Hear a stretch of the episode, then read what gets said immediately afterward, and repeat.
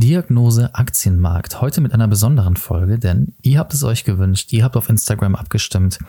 Heute eine Folge mit dem Thema, wie starte ich ohne Geld zu verlieren an der Börse? Also wie fange ich wirklich von ganz von vorne an, von null, ohne dass ich dann danach, nachdem ich gestartet bin, den ersten Verlusten schon hinterher trauern muss. Und da habe ich drei Tipps für dich, die sowohl aus meiner eigenen Erfahrung sind, wie ich selber angefangen habe. Das ist vielleicht etwas, was für den einen oder anderen auch mal ganz interessant ist.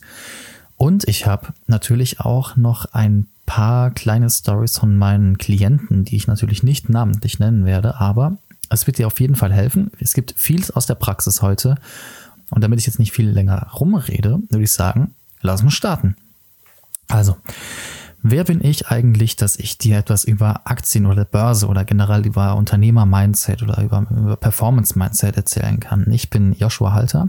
Ich bin zertifizierter Börsenhändler der deutschen Börse. Ich bin KVT-Psychologe und ich bin aktuell angehender zertifizierter Investmentfonds-Manager an der Frankfurt School of Finance. Ja, ich mache da gerade mein Zertifikatsstudium zum zertifizierten Investmentfondsmanager. Das heißt also schon ein bisschen was, ein bisschen was weiß ich tatsächlich. Also ich habe hier und da ein wenig Ahnung von dem, was ich erzähle. Und da sind wir auch schon beim Stichwort, denn ein wenig Ahnung ist zumindest das, was du auf jeden Fall haben solltest, wenn du ganz von vorne anfangen willst, ohne dass du dir die Hände verbrennst. Denn das mit der Börse ist nicht so wie einige andere Sachen, die man einfach mal ausprobiert und dann einfach um zu schauen, okay, liegt mir das, habe ich da ein Talent für oder habe ich da kein Talent für?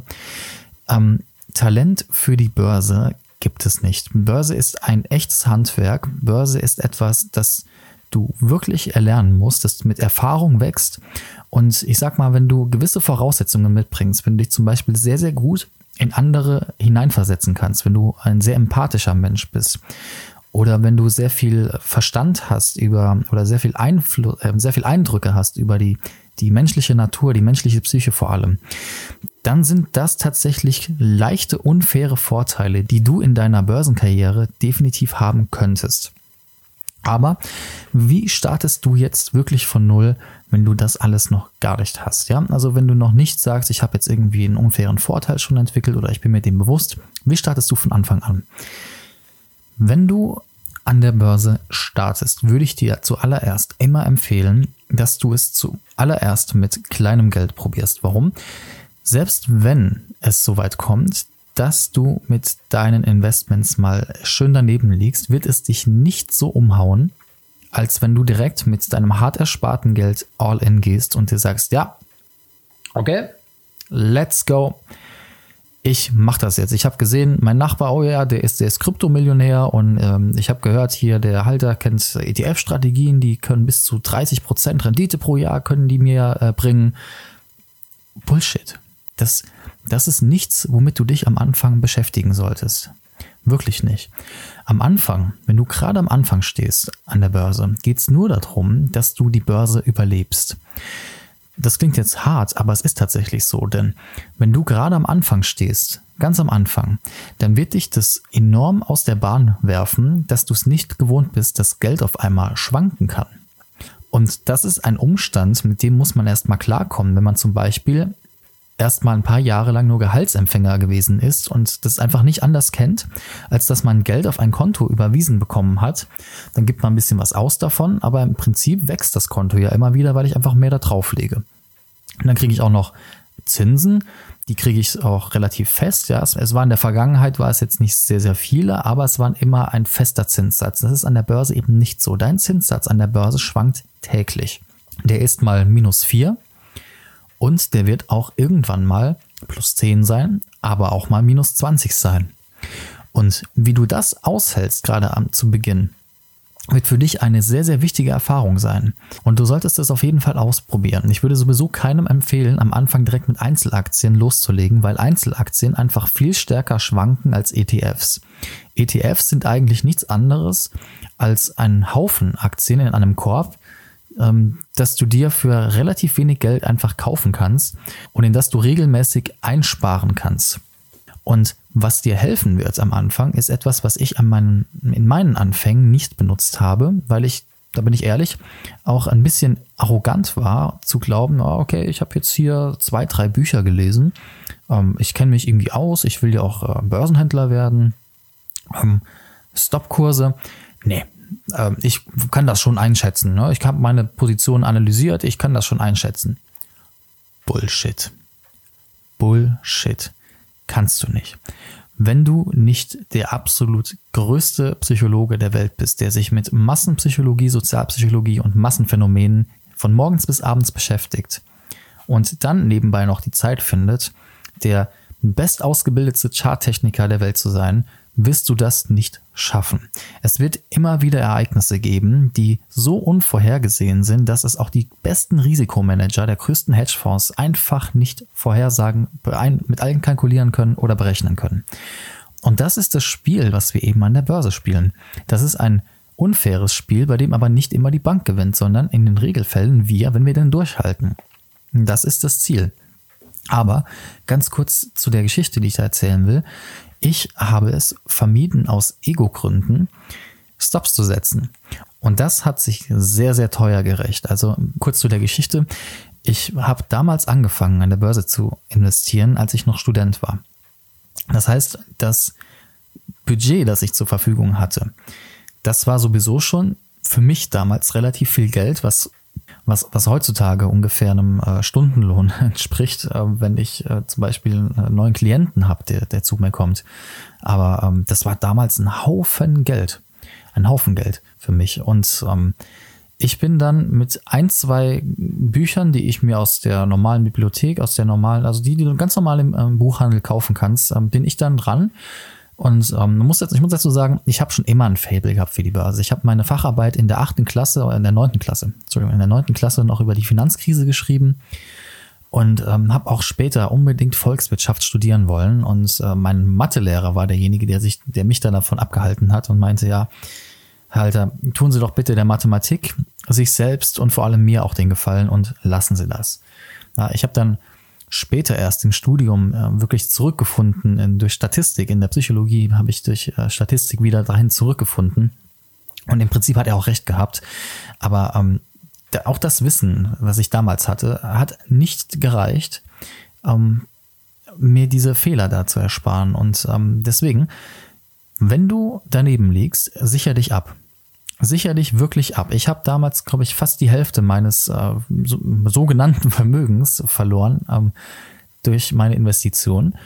Aber hätte ich mich abgesichert, wer weiß, wo ich jetzt wäre. Ja, auch das hätte sich wieder verzinst. Auch dann hätte ich nicht erst drei, vier, fünf Monate ähm, Trübsal geblasen und, und hätte es erstmal aufgegeben, hätte sofort weitergemacht. Aber setz dir Stops. Also, was sind Stops? Stops sind eigentlich ähm, kleine Hilfsmittel, die du sofort benutzen kannst, wenn du eine Aktie gekauft hast. Du kannst eigentlich sofort wieder einen Verkaufsauftrag senden an deinen Broker, indem du aber sagst, ich möchte die Aktie nur dann verkaufen, wenn die 10 oder 15 Prozent unter dem Preis ist, wie ich meine Aktie jetzt gekauft habe, also da, wo sie jetzt steht. Und wenn das passiert, dann wirft dich der Broker sozusagen automatisch raus. Dann hast du zwar immer noch einen Verlust, ja, aber der Verlust ist nicht annähernd so groß, wie der hätte sein können, wenn du einfach weiter drin gewesen wärst. Ja? Denn wenn du einmal in so einem Negativstrudel drin bist als Anfänger, dann ist es wirklich, wirklich schwierig, ja, den, da die Nerven zu behalten, den Kopf klar zu halten und sich dann auf sich selbst zu verlassen. Und wenn dir ein Stop Sicherheit gibt, dann würde ich dir immer empfehlen, dass du so einen reinsetzt. Gerade dann, wenn du mit Einzelaktien unterwegs bist. Bei einem ETF ist das eigentlich weniger nötig, denn ähm, wenn ETFs mal 10, 15 Prozent nach unten korrigieren, dann ist schon einiges los tatsächlich. Und ähm, dann ist es auch nicht so ungewöhnlich. Es ist äh, interessant, dass wenn wir kollektiv als ETF-Anleger, ja, ich habe ja auch ein ETF-Depot, ich habe auch ein Einzelaktiendepot, ich habe auch ein Optionsdepot, aber ich habe auch ETFs.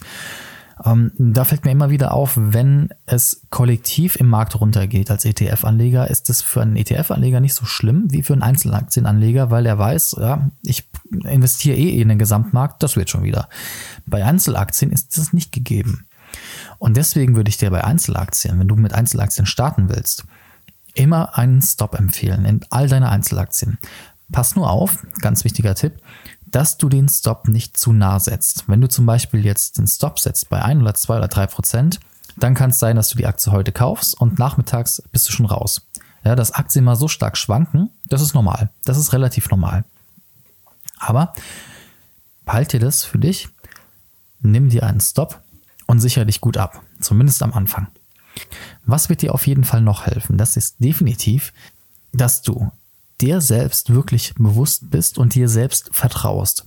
Das ist schon so ein bisschen jetzt mein drittes Learning, was ich dir mitgeben möchte, denn ich habe einige Klienten, die, mit denen ich in Kontakt war, denn ich hatte einige Klienten und da fällt mir vor allem der ähm, Fall von einer, von einer jungen Frau ein, die bei mir Klientin, äh, Klientin war, äh, die mit einem, die war mit einem Depot investiert. Das war, hm, ich glaube, es war schon Mitte, Mitte fünfstellig, definitiv, ja, es war Mitte fünfstellig und die hatte sich sehr gerne ausgetauscht über Aktien und zwar in Foren, in Facebook-Gruppen.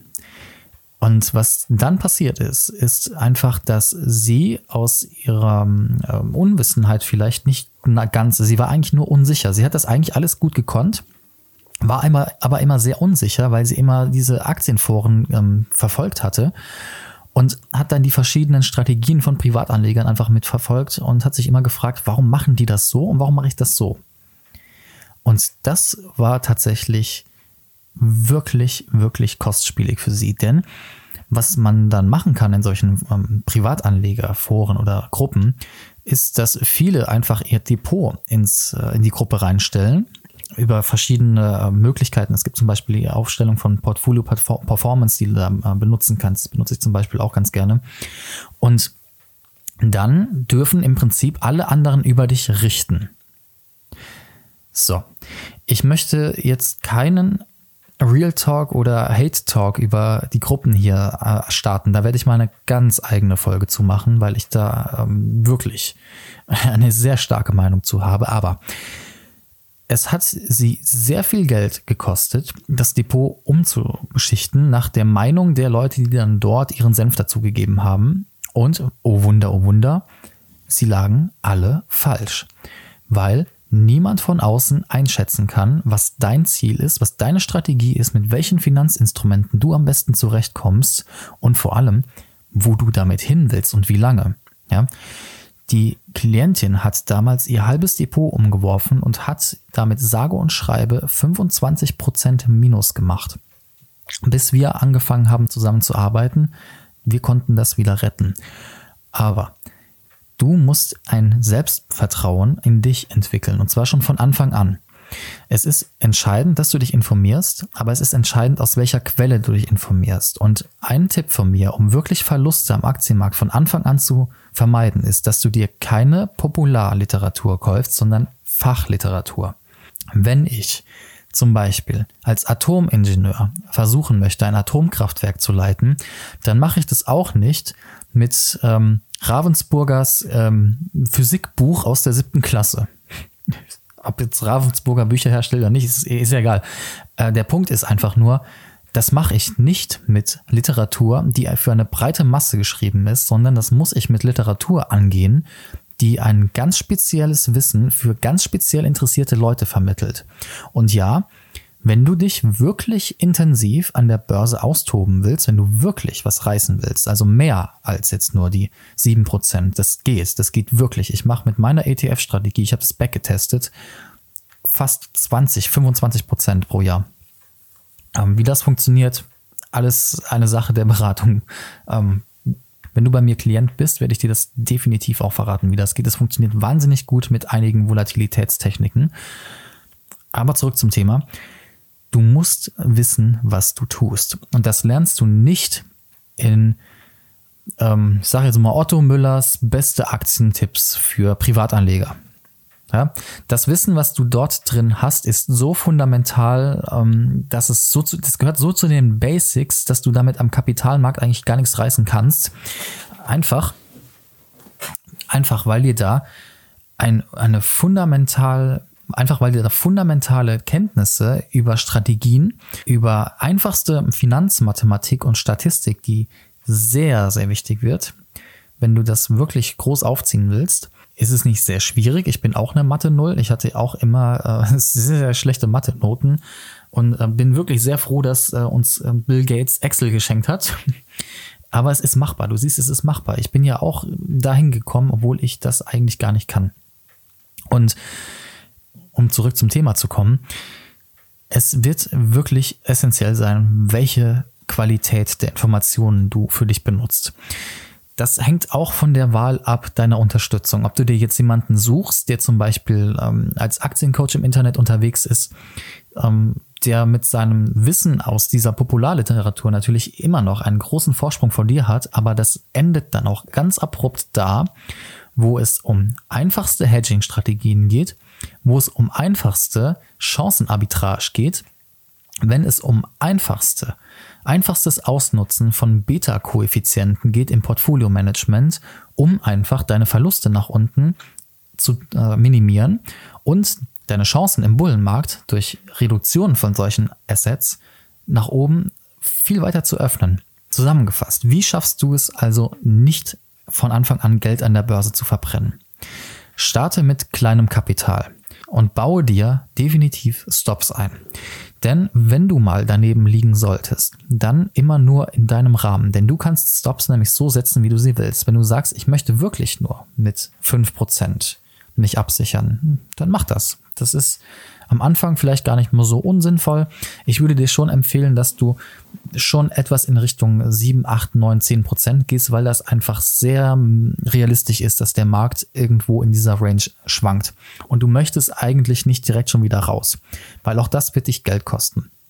Schau, dass du einen Stop setzt, irgendwo zwischen 10 und 15 Prozent versuche erst mit kleinem Kapital an den Markt zu gehen. Ja? Ich habe damals den Fehler gemacht, ich wollte unbedingt mit viel Geld in Aktien investieren und in Zertifikate. Hatte von Aktien schon etwas Ahnung, von Zertifikaten aber gar keine. Ich habe mit den Aktien, mit der Hälfte meiner Aktien damals bin ich Schiffbruch gefahren und mit den Zertifikaten habe ich eine volle Bauchlandung gemacht. Das kann man gar nicht anders sagen. Und ähm, das ist mir sogar später noch passiert. Ist einfach so, je mehr du an der Börse eben unterwegs bist, umso deine Fehl dein Fehlerquotient wird sinken. Definitiv, du wirst weniger Fehler machen, aber die Fehler, die du machst, wenn du mit mehr Geld drin bist, kosten dich nun mal auch mehr Geld. Starte am Anfang mit weniger Geld. Bau dir das Selbstverständnis auf, dass du nur dir und deinen Informationen traust, und zwar den Informationen, die du aus Qualitätsliteratur bekommst. Wo bekommst du sowas zum Beispiel? Ich habe ein sehr, sehr umfassendes E-Book bei mir auf meiner Website, wie du mit ETF handeln kannst. Das kannst du dir sehr gerne mal anschauen. Du kannst dir auch wirklich gute Finanzbücher, ähm, also wirklich Finanzliteratur, also auch ähm, Finance-Literatur bei Amazon kaufen und zwar vom Springer Verlag. Das sind richtige Lehrbücher. Die sind aber nicht so hochkompliziert geschrieben, dass du es absolut nicht verstehst. Was ich dir definitiv empfehlen möchte, ist das Buch Schnelles Denken, Langsames Denken von Daniel Kahnemann. Das zeigt dir so ein bisschen, wie du am Markt zurechtkommst, äh, mental vor allem, und auf welche Tricks und äh, Kniffe du am Markt nicht reinfallen solltest. Ja, der Markt ist hochpsychologisch. Ähm, Psychologen haben einen sehr starken Vorteil am Aktienmarkt. Das ist durch mehrere Studien be bewiesen worden. Und wenn du das Buch gelesen hast, bist du dem schon ein ganz, ganz, ganz, ganz großes Stück näher dran als die meisten Privatanleger.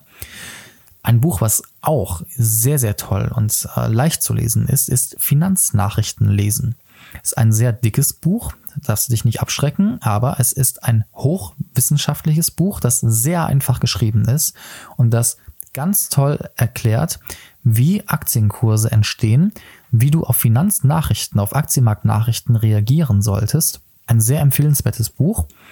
Und wenn du jemand bist, der es wirklich, wirklich drauf anlegt, es ernsthaft ambitioniert durchzulesen und durchzuziehen, dann empfehle ich dir das Buch Professionelles Portfolio Management. Das ist ein hartes Buch, ich weiß. Es ist wirklich, wirklich heftig. Das ist ein 1000 Seiten dicker Schinken und der ist nicht wirklich einfach geschrieben.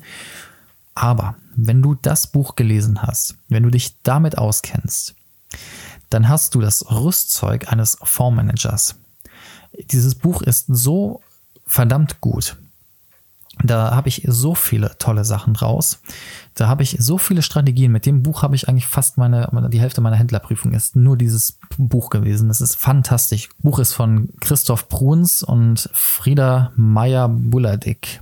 Ein fantastisches Buch.